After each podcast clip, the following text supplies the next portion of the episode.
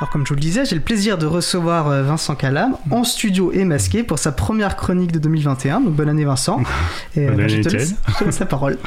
oui, alors le titre de ma chronique c'est Des goûts et des couleurs, on ne discute pas. Alors on connaît cet adage hein, qui rappelle la subjectivité de nos appréciations sur ce qui est beau et ce qui ne l'est pas. Alors au passage, hein, il viendrait du latin.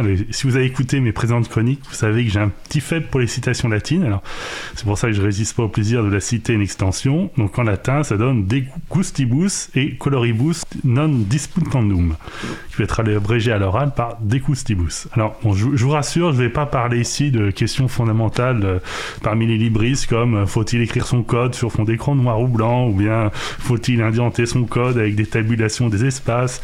C'est des sujets de débat sans fin qui ne seront jamais tranchés parce que justement, hein, decustibus, et, etc. Non, là, pour cette chronique, je veux rendre hommage aux personnes dont c'est précisément le métier de gérer les goûts et les couleurs et qui sont un maillon essentiel de la production informatique, en particulier les sites web. Je veux parler des, des graphistes. Et qu'est-ce qui t'a donné envie de rendre cet hommage? Alors, c'est parti d'une boutade lors d'un échange avec euh, Antoine Bardelli, qui est un, un pilier du groupe Sensibilisation, dont, dont, je pense les travaux ont souvent été évoqués ici, et qui d'ailleurs sont affichés euh, dans le studio. C'est parti d'une boutade, mon hommage est, est tout à fait sincère, parce que plus qu'un maillon, les graphistes sont à la fois à l'amont et à l'aval de la production d'un site web. Surtout partir de cet exemple des sites web. En amont, parce que souvent les clients d'un site web, hein, je dis client, c'est, c'est, euh, ça peut tout aussi bien dans le cas d'une prestation que, qu'un, qu'un groupe, un collectif. Donc les clients donc commencent vraiment à se projeter dans un futur site web que lorsqu'ils sont face à eux la proposition de maquette proposée par le ou la, la graphiste. Avant, vous, vous pouvez évoquer avec eux euh, structure de données, scénario de circulation, bref, de tout ça, ça reste abstrait. La maquette, souvent, qui est une, souvent une image qui est semblable à une capture d'écran, c'est ça qui va leur permettre euh, d'entrer dans le concret du, site. Dans mon expérience, j'ai vu que beaucoup d'éléments essentiels, euh, par exemple dans l'organisation des données, et donc dans le futur code que moi j'aurais à écrire, parce que moi je ne suis pas graphiste, mais je suis du côté du code, euh, donc beaucoup de ces éléments apparaissent grâce aux réactions face à la maquette. Par exemple, euh, telle personne va trouver intéressant de mettre un bloc avec les auteurs euh, de la page à tel ou tel endroit, et c'est là que vous découvrez que euh, dans la discussion qu'il faudrait que les auteurs aient leur propre page à eux sur le site. évidemment, évidemment, c'est aussi le graphisme qui va susciter le plus de discussions au, sein du collectif qui veut mettre en place le site. De, de Goustibous, comme nous le disions en introduction, dès qu'il s'agit de mise en forme, chacun une opinion. Et je ne parle pas des cas où le nouveau site web est l'occasion d'élaborer un nouveau logo. Il va falloir s'armer de patience pour arriver à un consensus dans le groupe. Le ou la graphiste va devoir faire de nombreux allers-retours et euh, multiplier les propositions. Donc on, voit que plus la réflexion et les échanges sont poussés à ce stade du graphisme, plus fluide sera la suite une bonne proposition graphique vaut pour moi euh, tous les cahiers des charges. C'est en tout cas la, la, conclusion personnelle à laquelle euh, j'arrive dans mon travail euh, qui est assez artisanal. Hein. Je dis artisanal parce que je suis pas, je ne sais pas comment ça fonctionne au sein des grosses agences web. Moi, je suis plus dans une, un mode d'équipe de deux ou trois personnes. Entendu. Et alors, tu avais également parlé de l'aval. Oui, parce que là aussi, un site web n'est jamais vraiment particulier. Par, terminé, pardon. En particulier dans sa partie graphique.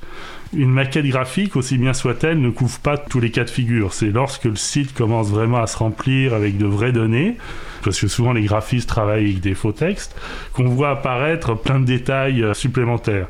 C'est aussi le domaine où il est le plus facile d'intervenir, de modifier des détails, euh, parce que quand la structure des données est établie, on n'y revient pas euh, facilement, sauf à, à, tout recoder. Donc ça, quand on vous demande de modifier les données, la structure, vous pouvez dire que vous pouvez vous opposer facilement à trop d'ajustements.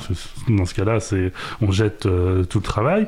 Alors que dans le cas du graphisme, il est beaucoup plus simple de le modifier.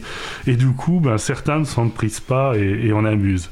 Moi, j'ai eu même le cas d'une personne exigeant un positionnement pratiquement au pixel près, ce qui est assez absurde quand on sait que maintenant la grande problématique des sites web, c'est de s'afficher sur des tailles d'écran très diverses. Oui, tout à fait. Et alors le problème se pose-t-il aussi pour les autres logiciels? Oui, alors j'ai surtout parlé des sites web, mais euh, les graphistes sont tout aussi essentiels dans, dans les autres logiciels. Alors ils interviennent moins en, en, amont, mais leur rapport est très important pour la touche finale. Je pense que dans le monde dans, du logiciel libre, nous sommes très bons pour faire le moteur et le châssis, beaucoup moins pour faire la carrosserie. Or, si nous proposerons euh, des Trabants, les, les voitures d'Allemagne de, de l'Est avec des moteurs de Rolls-Royce, nous aurons du mal à, à diffuser nos, nos, nos, outils et aussi nos messages. C'est pour ça, je pense que les, les libristes militants qui ont des compétences en graphisme sont des ressources très précieuses et il faut vraiment les choyer. voilà, je pense que ça méritait une petite chronique. Et du coup, moi, j'aurais une question de, de, ton point de vue, parce que je sais que longtemps on a reproché euh, les graphismes des logiciels libres, qu'ils étaient très reboutoirs pour le grand public. Euh, on a quand même l'impression qu'il y a beaucoup de progression là-dessus. Est-ce que tu fais ce constat euh...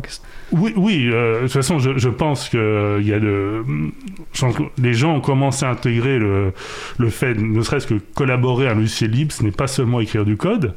Donc euh, on sait on sait bien que c'est à la fois le documenter, c'est si c'est à la fois le rendre attrayant. Donc euh, je pense qu'il y a aussi beaucoup plus de graphistes qui sont militants et qui interviennent euh, dans ce domaine-là. Donc il y a une nette bien, bien sûr une nette amélioration du graphisme en général et de la présentation en général. Merci, je te prends un peu à, à contre enfin à l'emporte-pièce, pas du tout. Qu'importe. Je pense qu'on aura compris l'idée que je véhiculais. En tout cas, merci pour cette chronique et, et moi je pense que tu as raison.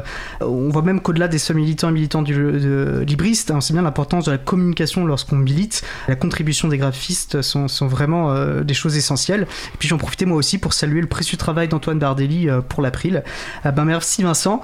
Il alors, faut, faut, rajouter un oui. dernier, dernier, adage, un petit dessin vaut mieux qu'un long discours. Oh, pas mal. en tout cas, ouais, merci. Puis on va résister à l'envie d'aller prendre l'apéro. Hein, et, voilà. et on se retrouve le mois prochain. Tout à fait. Merci Vincent.